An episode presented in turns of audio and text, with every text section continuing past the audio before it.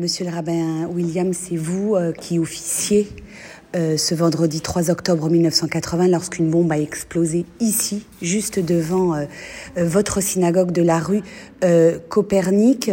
Est-ce que le souvenir de cet attentat est, est encore présent et fort en vous après toutes ces années qui ont passé?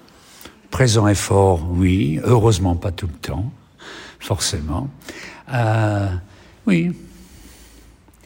Qu'est-ce que euh, euh, nous sommes aujourd'hui presque 43 ans hein, après euh, les faits Quels sont les souvenirs, les images que vous conservez de ce moment précis où la bombe a explosé? C'était un soir de Shabbat et de Simchat Torah. Mais il y avait beaucoup de monde à la synagogue, comme d'habitude à l'époque, et puis probablement le premier Shabbat entre guillemets normal après les fêtes, au milieu de l'office.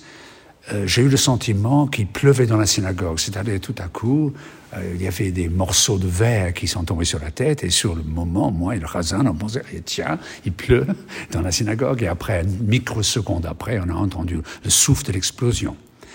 Notre première réaction était de continuer avec l'office, vous savez. Et puis nous avons vu tout de suite que c'était quand même un événement grave. Il y avait des flammes à la porte de la synagogue et on, a fait sortir tout le monde et on a vu, hélas, tragiquement, les corps devant la porte et les gens blessés.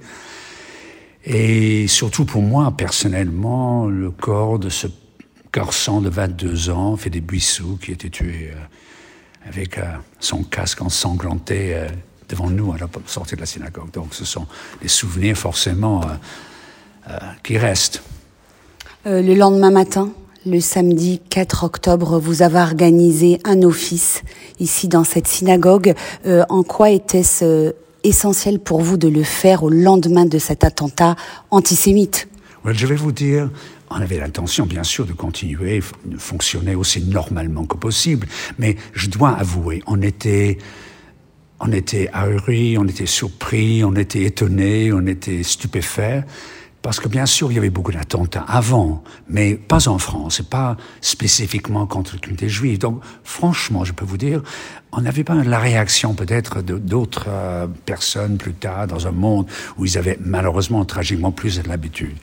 Donc, la raison pour laquelle on l'a fait normalement, c'était pas, c'était pas un projet ni du président, ni du rabbin, ni du Razan, c'est parce que confus, un quart d'heure, une demi-heure avant le début de, habituel dans l'office, il y avait un petit toc-toc-toc à la porte.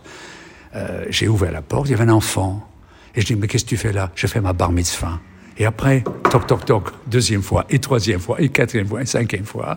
Bien sûr, les enfants étaient présents la veille, bien sûr, et pour jeudi, pour le téfiline. Mais on avait oublié, vous savez, dans, dans cette horreur, elle avait oublié. Et les enfants étaient là pour faire leur bat mitzvah, et donc, les choses ont été, comment dirais-je, mises en place. Et puis, nous avons fait l'office aussi normalement que possible c'était pas tout à fait normal. Il y avait une grande foule dans la rue, il y avait des drapeaux, il y avait Monsieur Mitterrand qui était là.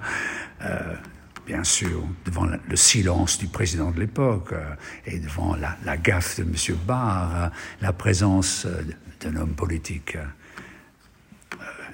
de cette envergure était quand même réconfortant.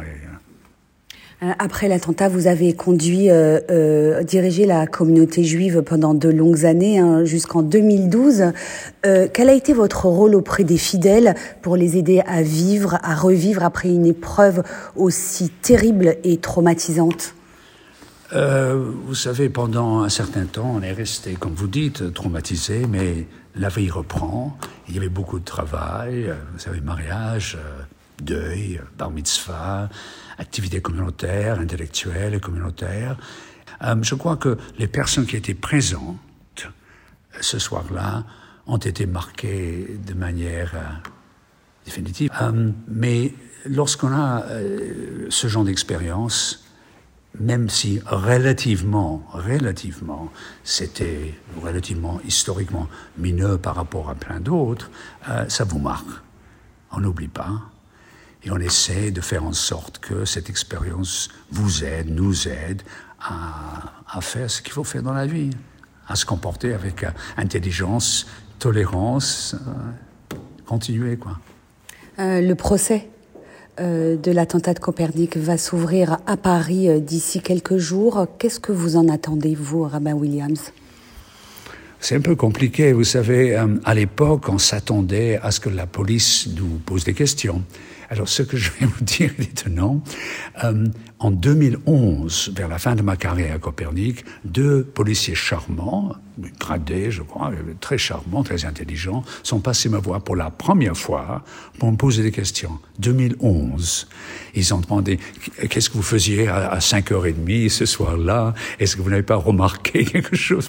Voilà, c'était déjà, sympathique, mais un peu frappant 30 ans plus tard on restait dans l'ignorance totale pendant au moins 20 ans de, cette piste palestinienne, au moins un détail. Euh, la lenteur de cette enquête fait partie de ce processus de prévention, ce processus politique en France, de ne pas froisser les esprits au Proche-Orient. Et puis, euh, voilà, donc si enfin, 43 ans plus tard, ou presque, nous avons un procès, c'est quelque chose de tout important. Comme on dit dans la tradition juive, la vérité sort de la terre.